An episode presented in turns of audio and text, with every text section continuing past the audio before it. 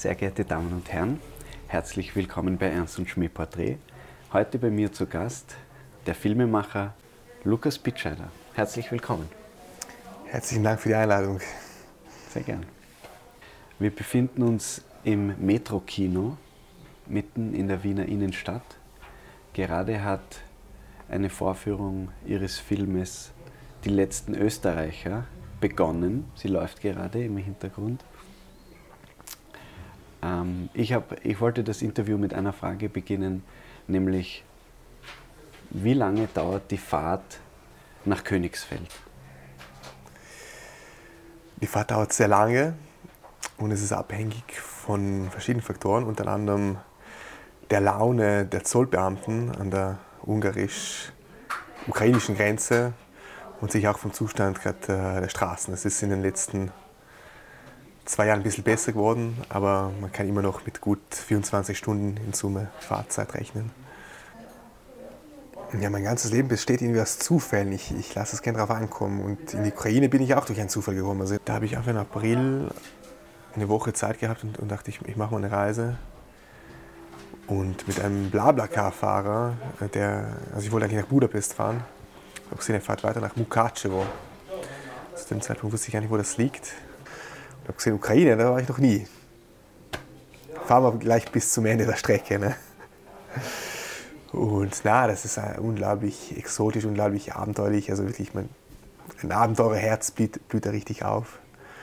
Äh, der Nacht sind da durch diese löchrigen Straßen, es ist alles finster, es ist alle möglichen interessanten Leute, die man kennenlernt. Das sind einfach so jeder Tag ist eine, eine Geschichte, die, die, die zu erzählen ist. Und, äh, und na, es ist eine unglaublich schöne Gegend, also die, die Karpaten-Ukraine.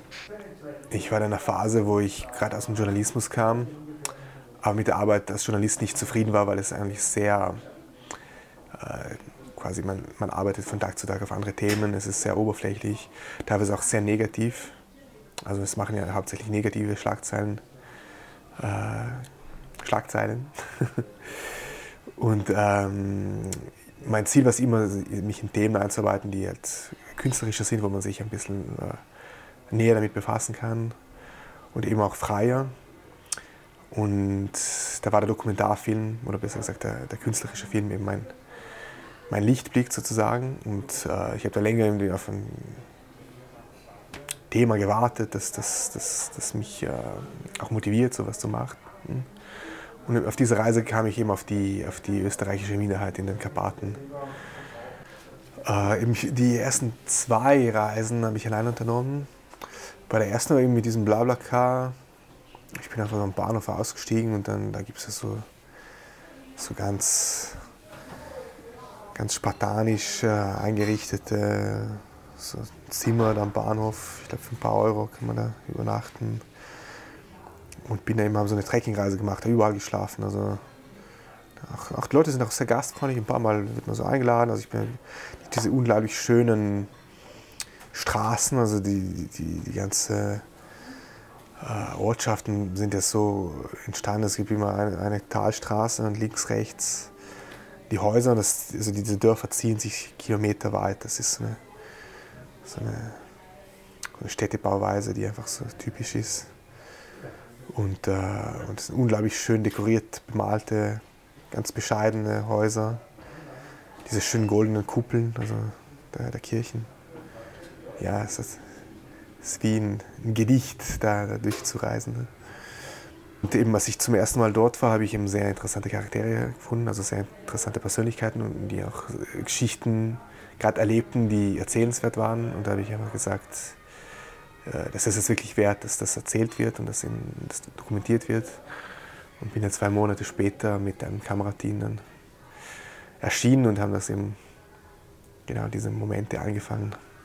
Und auf der Rückfahrt habe ich mir geschworen, das muss ein Film werden. Also ich muss jetzt wirklich alle all meine Energie sammeln und eben meine, meine Ressourcen investieren, weil das ist einfach ein äh, Stoff für einen Film und die Geschichte muss erzählt werden und vor allem es ist jetzt wirklich sehr äh, dringend, dass es gemacht wird, weil eben die letzten Mitglieder zogen nach und nach weg oder waren auch schon im höheren Alter und ich habe gesagt, das müssen wir jetzt machen. Und habe dann wirklich sehr schnell äh, eine Crew äh, rekrutiert und, sind dann eben im September dann zu, zur ersten, zum ersten Drehblock oder Recherche-Drehblock damals äh, gefahren. Und es hat mich deshalb so, ähm, ja, also so stutzig gemacht, würde man auf Österreichisch sagen, äh, zu sehen, wie eine ganze Ethnie, also es ist eine, eine, eine Sprachgruppe, die es in, in, der genauen Form nur, nur dort in diesem Tal gibt, dass die verschwinden kann, also diese quasi, dass sie sich innerhalb weniger Jahre fast in Luft auflösen kann und es bleiben die letzten Mitglieder noch, es bleiben die, die Grabsteine, es bleibt die, die Bauweise, es bleibt die, die, katholische Kirche, die, die quasi noch von den Vorfahren erbaut wurde, aber man weiß, diese Sprachgruppe wird es nicht mehr geben. Und äh, ich stamme auch aus einer Sprachminderheit, aus dem Rätoromanischen, also dem Grönerischen, aus Südtirol. Äh, natürlich ist unsere Sprachgruppe noch einzigartiger, weil Deutsch wird ja in, in anderen Gegenden auch noch gesprochen. Äh, natürlich, wenn das Ladinische ausspielt, dann gibt es quasi kein, kein Backup sozusagen. Aber trotzdem hat mich das äh, schockiert, also wie, wie, wie sowas zugrunde gehen kann. Auch und wie nach, nachdem diese Sprachminderheit ja wirklich äh, viel Schlimmes erlebt hat, also zwei Weltkriege, Stalinismus, Vertreibung, das hat sie alles überstanden, aber dann quasi die, diese Auflösung der Sowjetunion und eben die, die Möglichkeiten, die die Globalisierung geboten hat, also zu reisen oder einen höheren Lebensstandard zu erhalten, das war dann quasi der, der Todesstoß für diese, für diese Österreicher des Theresentals.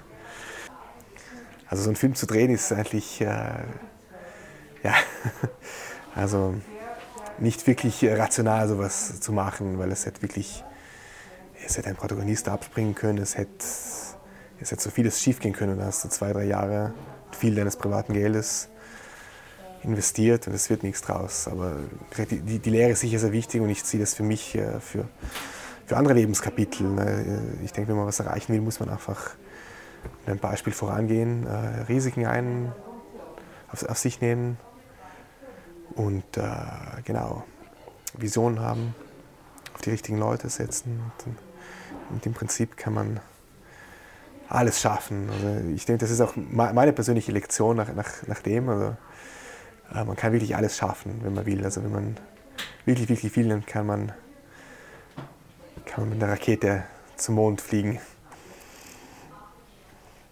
Vielen Dank, Herr Gerne. Lukas Bittscheider, für Ihre Zeit.